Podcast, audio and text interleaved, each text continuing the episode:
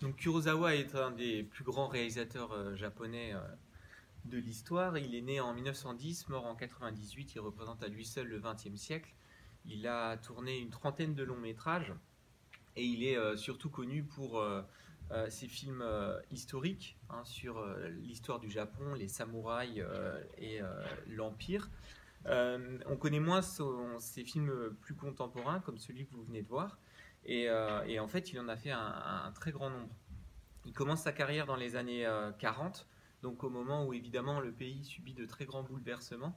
Et euh, toute cette question de l'identité japonaise va évidemment traverser son œuvre à travers à la fois un retour sur le passé, qu'est-ce qu'être un samouraï, qu'est-ce que l'empire, et cette, ce brutal changement de la société à travers la capitulation du Japon et euh, évidemment l'influence euh, par euh, la mainmise américaine à la fois sur l'économie du pays, mais aussi sa mentalité et, et sa, redéfinition. les thèmes qu'on va retrouver dans son œuvre vont toujours se questionner sur la place de l'individu. Kurosawa, au départ, veut faire de l'art. Il entre aux beaux-arts et il va finalement se diriger vers le cinéma. Et euh, il, va aussi, il va être connu à partir des années 50 lors de euh, la sortie de Rashomon qui va être euh, présenté dans les festivals internationaux, qui va avoir un très grand succès. Et ensuite, l'un des plus grands succès de sa carrière, Les Sept Samouraïs, va vraiment le propulser comme étant un réalisateur de premier plan. Au moment où on est dans sa carrière, on est là au, début des années 60. Il a derrière lui des très grands films. Il a adapté Shakespeare à plusieurs reprises. Euh, notamment euh, euh, dans, des versions aussi complètement modernisées, mais aussi dans Le Château de l'Araignée, sa version de Macbeth. Et il a fait déjà un policier qui, qu'on peut considérer comme un diptyque par rapport à Entre le ciel et l'enfer, qui s'appelle Les salauds d'Orme Tempête, et qui aborde aussi vraiment cette question de l'entreprise et de, de, la modification profonde de, de, la société japonaise, toujours sous l'angle de la tragédie. Et euh, entre Les salauds Tempé et, euh, et, ce film-là, il tourne deux films euh, qu'on appelle des Shambara, des films de sabre, Sanjuro et Yojimbo, donc le garde du corps, qui lui sera adapté par Sergio Leone, qui deviendra en 1964 pour une poignée de dollars et qui, contribuera encore plus au crédit de de, de, Kurosawa. Même si Sergio Leone pensait qu'on oublierait complètement que son film est un remake euh, de, du film japonais. Euh, le, film est une adaptation d'un roman américain euh, qui se termine beaucoup mieux. D'ailleurs, il, y, a pas mal de modifications, mais c'est adapté d'un auteur, Ed McBain, euh, le roman est publié en 59 et Ed McBain fait aussi l'actualité la même année puisque c'est lui qui signe euh, le scénario des Oiseaux d'Hitchcock qui euh, sort aussi en 1963. Il y a pas mal de réécriture qui est faite et le film se fait avec Toshiro Mifune qui donc joue le rôle de Gondo et c'est la 15e collaboration entre Kurosawa et cet acteur. Ils ont vraiment fait une très grande partie de leur carrière ensemble. c'est l'avant-dernière cependant. Ils tourneront encore après Barberousse, qui est un très très beau film aussi, euh, à dimension sociale. Et, euh, mais ce sera leur dernière collaboration euh, et ils ne travailleront plus jamais ensemble pour des, des différents artistiques et une fâcherie qui ne se résoudra jamais. Le tournage est un tournage assez éprouvant, assez long. Kurosawa a les moyens, puisque c'est maintenant quelqu'un qui a un, un, vrai prestige et euh, il devient de plus en plus perfectionniste. On sait que c'est quelqu'un qui est extrêmement directif, qui est un vrai, euh, un vrai perfectionniste. Et euh, toute la première partie se tourne donc, l'appartement est recréé en studio, avec à chaque fois des tournages en plan séquence qui sont toujours très très longs à mettre en place. Certains plans séquences durent jusqu'à 10 minutes, ce qui fait que tous les, tous les acteurs doivent avoir une place avec des marques au sol extrêmement précises et on le voit hein, particulièrement durant la, première heure, celle du huis clos, les, les, personnages ont des postures qui sont très étudiées, et euh, en plus on tourne avec euh, des courtes focales, ce qui permet de faire le point sur le premier et l'arrière-plan, mais ce qui exige un éclairage massif, et il fait souvent jusqu'à 50 degrés sur le plateau, ce qui évidemment rend les conditions particulièrement difficiles. Une autre difficulté du tournage est celle de la séquence du train.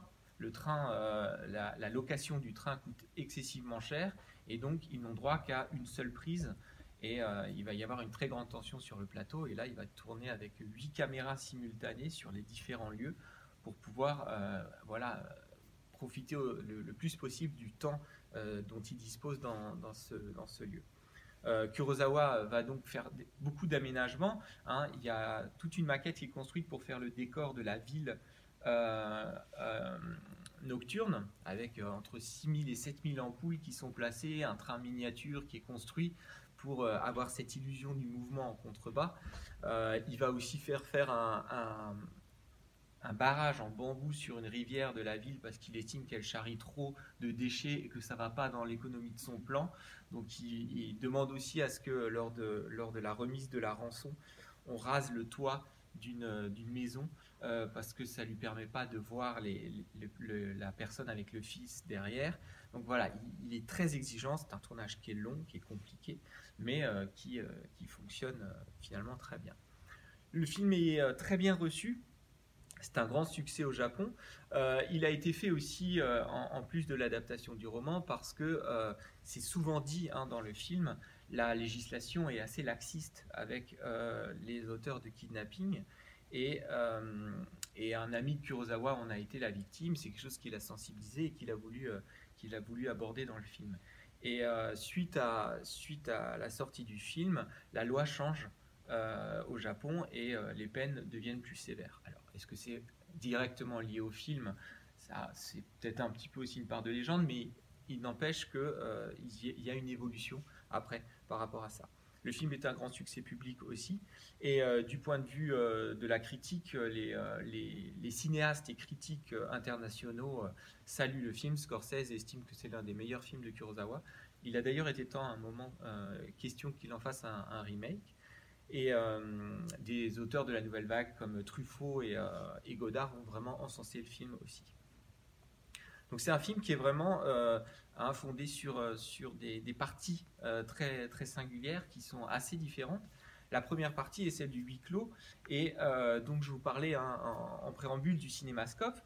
on a théoriquement le cinémascope, c'est donc un élargissement du format qui permet généralement de, profiter par exemple des grands paysages hein, et d'avoir un souffle épique dans, dans l'image.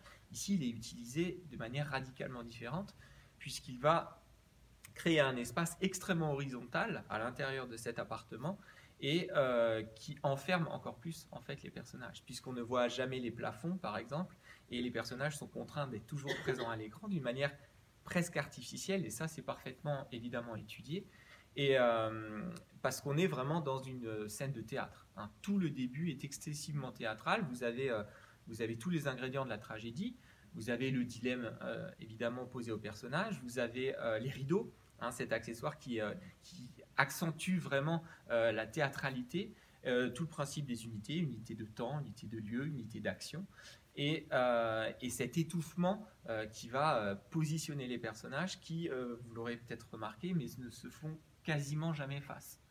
La plupart du temps, ils se tournent le dos, ils ont tout le temps des postures qui sont évidemment contraintes par cette latéralité et euh, Gondo, le personnage principal, euh, ne regarde quasiment jamais les gens en face parce qu'il est entièrement tourné sur son projet, qui d'ailleurs était un projet secret, et euh, il, il, est prostré. Et même quand son chauffeur se prosterne devant lui, il, il, lui tourne encore le dos. Et il n'arrive pas à, à, faire face à la situation et à accepter finalement ce sacrifice-là. Et la, la, deuxième grande séquence, qui là on, passe de la théâtralité du lieu clos à vraiment une, scène d'action. Elle est euh, davantage Hitchcockienne, on est dans un mouvement, mais en réalité, on reste dans cette atmosphère extrêmement euh, euh, pesante et étouffante, puisqu'ils sont enfermés dans ce train. Et on a tout un jeu assez paradoxal, puisque c'est la sortie de Gondo qui va aller voilà, officialiser sa ruine, mais dans un espace qui est entièrement dessiné par, si vous voulez, le, le criminel qui est ici un petit peu le dramaturge. Il a tout décidé jusqu'à hein, l'épaisseur des mallettes pour pouvoir passer par cette petite fenêtre. Tout l'espace est dessiné, toute la géographie, les lieux où sont les complices et euh, Gondo est une sorte de marionnette qui est contraint de jouer la pièce et la tragédie qui a été jouée, qui lui est imposée. et à, cette deuxième phase, va succéder la troisième, qui là va être euh, vraiment radicalement différente. Le, personnage d'ailleurs est quasiment oublié hein, pendant la dernière partie du film. Euh, et vous avez euh, à ce moment-là l'enquête qui là va redessiner et va rebattre complètement les cartes. Hein, puisque c'est vraiment intéressant, la méticulosité qui est très connue de Kirosawa, elle est sans cesse mise en abîme dans cette dernière partie du film, où on voit la manière hein, extrêmement pointilleuse dont euh, la police va réussir à euh, mettre en place toute une enquête qui, à bien des écarts, peut ressembler à un tournage. Vous avez absolument tous les éléments. Hein. On, fait des dessins, on fait des storyboards, on, euh, va quadriller l'espace. on va interroger l'espace en, en, allant l'investir, on descend dans cette ville et on organise des filatures, on travaille le son aussi, on travaille la photographie. Là, on peut penser à deux films hein, qui, sortiront les années suivantes, qui sont euh, le Blow Up euh, d'Antonioni, où on étudie cette photo dans le moindre détail pour aller euh, trouver quelque chose qui nous aurait échappé de prime abord. On étudie le son, là c'est le Blowout de Brian De Palma, qui est une reprise hein, très claire d'Antonioni.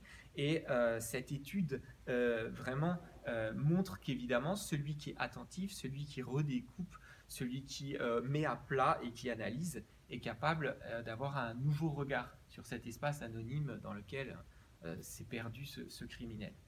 Et, ça va encore plus loin, puisque finalement, que fait la police?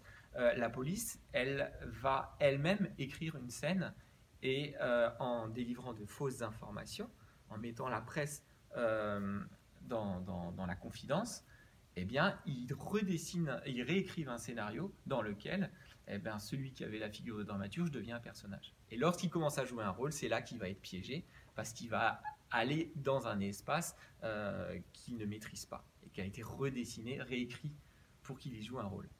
Euh, donc à cette, à cette dimension euh, d'écriture s'ajoute évidemment la dimension visuelle. au matin hein, de, de de cette nuit de dilemme, Gondo ouvre euh, euh, les, rideaux, comme il l'a fait souvent, et euh, il voit la ville en contrebas. Et il prend conscience finalement qu'il est observé. Il y a cette idée où on va, il, se rend compte qu'il est observé, il va devoir essayer de mentir sur l'image en cachant les policiers qui se mettent au sol pour faire croire que la maison est vide. Mais surtout, ce qui est intéressant, c'est que en ouvrant, il va prendre conscience finalement de la place qu'il occupe dans la ville. Et lorsque les policiers font leur, euh, enquête, ils le disent de manière très explicite, ils disent qu'effectivement sa place est obscène parce qu'elle est ostentatoire. Et là, on a vraiment ce dessin de, la ville qui, est, euh, qui organise d'une façon minérale et architecturale la hiérarchie sociale d'une manière on ne peut plus claire. Ceux qui sont en bas, qui crèvent de froid ou de chaud euh, et sont dans cette espèce d'enfer et euh, celui qui en haut les domine et euh, ne cesse silencieusement et même sans s'en rendre compte de montrer hein, à quel point il les domine et qui de, de, ce fait même va être la cible idéale, celui qui aura beaucoup d'argent pour pouvoir payer la rançon. Et donc cet espace-là, la, la dernière partie du film, c'est une descente où les policiers vont aller investir tous ces lieux et vont questionner hein, ce grand mystère, où est cette aiguille dans une botte de foin et comment la retrouver. Et, euh, donc visuellement, on organise tous ces éléments-là. Euh, d'abord, on essaye de, de, se soustraire à la vue quand euh, le criminel a toutes les cartes en main. Et ensuite, eh bien, la caméra posée sur le train, la photographie, l'analyse du son, eh bien, permet de renverser la situation. Et la touche finale, évidemment, de cette enquête, c'est aussi euh, le, peintre Kurosawa qui euh, met cette touche de couleur, hein, euh, ce moment très poétique de la fumée rose, qui a été d'ailleurs techniquement assez difficile à réaliser à l'époque, et qui permet évidemment d'être l'ébauche visuelle finale qui, qui est une piste très concrète pour mettre la main sur le meurtre, enfin, sur, le, sur le kidnappeur. Et donc tous ces éléments-là montrent à quel point euh, Kurosawa met toujours sa forme au service de son histoire et la réflexion que, ça peut occasionner. Euh, il voulait d'ailleurs au départ euh, tourner en caméra cachée dans les bas-fonds réels de la ville pour aller euh, en prendre la température. ils se sont rendus compte que c'était beaucoup trop risqué et qu'ils n'y arriveraient jamais. Donc toutes les scènes de, euh, de, ces, de ces milieux urbains et glauques, etc., ont été entièrement reconstituées en studio. Et donc, on, en arrive évidemment à ce regard, regard social. Et, et cette, si on resserre sur les, deux personnages, on se rend compte que euh, cette histoire-là, elle est aussi l'occasion pour euh, Kurosawa d'interroger une nouvelle fois ce que peut être l'héroïsme. Et euh, le polar va glisser là vers la, question de l'humanisme. Et le, film Les salauds dorment en paix procède exactement de la même manière. C'est-à-dire que Gondo, on s'en rend compte, et à rebours, on comprend mieux la longueur des séquences du départ. Gondo est un personnage qui, certes, représente Hein, le capitaliste, et euh, vous avez deux, influences américaines. Vous avez à la, fois le capitalisme triomphant et la manière dont justement se met en place tout le système des actionnaires dans l'entreprise, et vous avez aussi hein, la ville grouillante, le rock and roll, la drogue, l'alcool, etc., qui est là aussi évidemment redéfinit complètement la société japonaise dans ces deux sphères, entre le ciel et l'enfer. Et, euh, et en même temps, on se rend compte que ce personnage, justement, est déjà un ancien.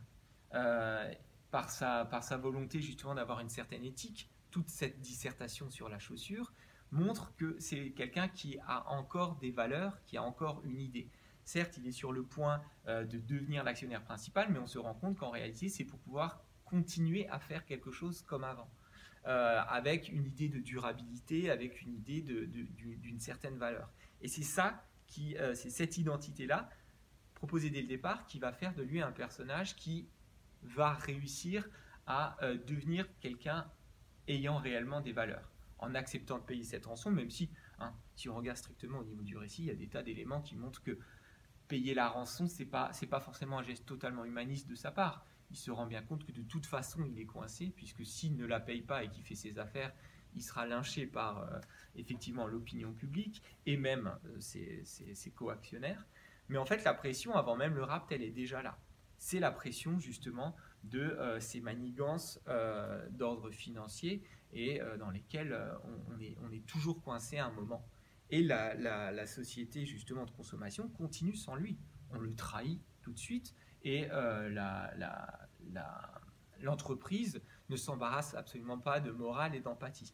Raison pour laquelle la police est si bien traitée dans le film. Hein, la police a adoré le film d'ailleurs. Hein. ils ont trouvé que c'était extraordinairement euh, euh, rigoureux et ça montrait parfaitement, de façon très documentée, leur travail. On peut les comprendre. Mais pourquoi la, police est aussi positive? Parce que justement, on veut euh, mettre en place, justement, on dit toujours qu'il s'agit de récompenser son geste. Et donc l'idée d'une certaine solidarité, là on voit l'optimisme un petit peu de Kurosawa. Hein, cette idée que la presse euh, va faire campagne contre euh, la compagnie et en même temps va se mettre en complicité avec la police pour l'aider. Il y a vraiment une, sorte d'élan comme ça collectif pour résoudre euh, cette affaire. et donc Gondo est quelqu'un qui, qui parvient à acquérir une véritable humanité. Et face à lui, on a ce personnage opaque, hein, avec ses lunettes en miroir qui justement le rendent totalement inaccessible, et qui, dans ce, dans ce dernier face-à-face, euh, euh, Kurosawa a monté lui-même le film. Euh, il a énormément coupé. On a quand même un film assez long, hein, mais en fait, il y, a eu, il y a eu beaucoup de coupes. Et le, à la fin, il devait y avoir encore de long, un, épilogue assez important avec de nombreux dialogues. Et il a tout coupé sur ce rideau final. Ce qui est assez fort et qui est une très belle idée. Parce que on a l'opacité du discours de cet homme qui justement est dans une haine et dans une destruction totale et une inversion des pôles. Puisque Gondo, en tant que capitaliste, était censé être celui du côté de la destruction et de l'inhumanité, c'est comme ça qu'on pouvait le comprendre au départ, tandis que de l'autre côté, on a un étudiant en médecine qui, euh, lui, est censé être justement dans l'humanité et dans l'empathie. Et les pôles s'inversent. En même temps, on explique bien euh, euh, les, raisons sociales qui amènent cet homme à vouloir absolument détruire un autre. Et euh, de ce point de vue-là, on a un constat qui est extrêmement ambivalent. Ce rideau qui tombe, hein, c'est quelque chose qui montre bien la fracture entre ces, classes. Et en même temps, on a ces visages, vous l'avez sans doute remarqué, qui fusionnent dans la vitre. et qui font qu'il y a peu de différence entre eux et que, alors certains ont pu dire que ça montrait que l'un et l'autre étaient finalement très identiques. Moi, ce que j'y vois surtout, c'est une évolution par rapport au début. Gondo est quelqu'un qui, en fait, dans cette séquence, se regarde enfin en face, alors qu'il tournait tout le temps le dos auparavant. Et là, il se voit et il voit effectivement la personne. Il voit la personne d'ailleurs qu'il aurait pu éventuellement devenir. Et l'épaisseur de la vie qui les sépare, c'est celle de ce choix que lui a réussi à faire. Donc le constat est pessimiste sur cette, ce cri hein, de détresse euh, de, de l'homme condamné à mort et qui reste dans sa haine, qui essaye de faire bonne figure mais qui ne convainc évidemment personne. Et en même temps, on aboutit à cette, euh, cette définition de l'héroïsme que Kurosawa a disséminée dans un certain nombre de ses films, à savoir que c'est par euh, sans or ni gloire, et cette, cette, citation elle sort des sept samouraïs. Hein, les sept samouraïs c'est la même chose, les samouraïs se mettent au service des paysans au lieu d'être au service des seigneurs, et ils vont faire un combat sans or ni gloire, et c'est là qu'ils vont acquérir un véritable héroïsme. Et c'est exactement ce que fait Gondo, c'est-à-dire qu'en ayant tout perdu, eh bien, il a pu se réconcilier avec lui-même et dans le dénuement, euh, eh ben, finalement faire tout de même ce qu'il veut, même si évidemment ce ne sera pas la fortune à laquelle il pouvait aspirer. Voilà. Merci de votre attention.